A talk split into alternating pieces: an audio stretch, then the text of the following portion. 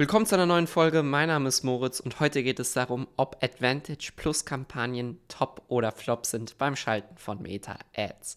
Worauf warten wir? Los geht's mit dieser Folge. Ads Insights, der Podcast mit Moritz Matzke für alle Facebook-Advertiser und Online-Marketer.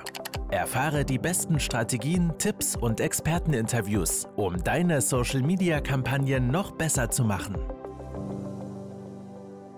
Wenn du Ads auf Meta schaltest, dann bist du wahrscheinlich schon darauf gestoßen, die Option zu haben, bei der Erstellung einer neuen Kampagne, ob du eine benutzerdefinierte Kampagne erstellen möchtest oder eine automatisierte Kampagne, nämlich eine sogenannte Advantage Plus Kampagne. Teilweise sehen wir, dass es weiterhin in manchen Ad-Accounts immer noch keinen Zugriff auf Advantage Plus gibt. Es kann also sein, dass es noch nicht komplett ausgeliefert ist in allen Werbekonten für alle Werbetreibende.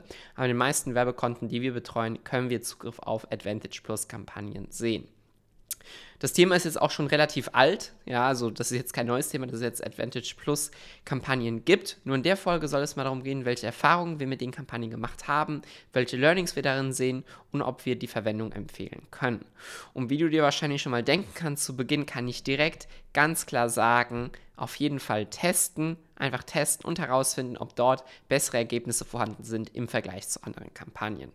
Was uns das aber zeigt, Advantage Plus, ist natürlich, dass es wieder einen weiteren Schritt in die in die Richtung geht der Automatisierung, der ähm, Konsolidierung von Kampagnen, von Daten und der Algorithmus so weit wie es geht die gesamte Arbeit beim Media Buying übernimmt. Das heißt, wo bleibt deine Arbeit oder dein Fokus übrig bei der Auswertung der Daten und beim Interpretieren der Daten, dass du erkennen kannst, welche Werbeanzeigen funktionieren und was funktioniert nicht.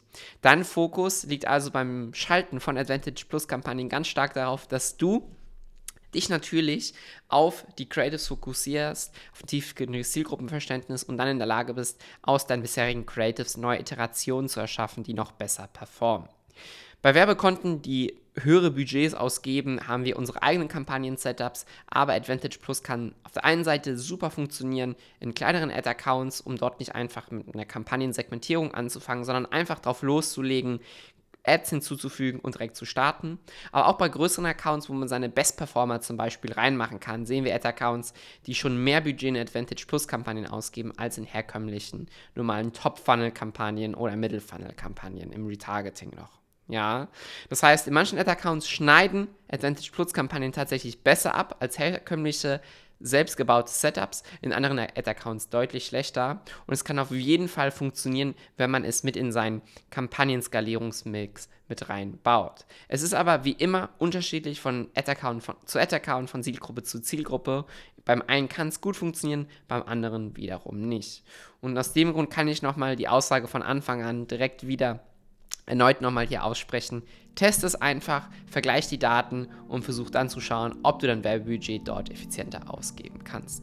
Ich hoffe, dir hat die Folge gefallen. Wenn ja, dann abonniere auf jeden Fall jeden Podcast oder den Kanal und wir sehen uns in der nächsten Folge. Bis dahin, ciao, ciao.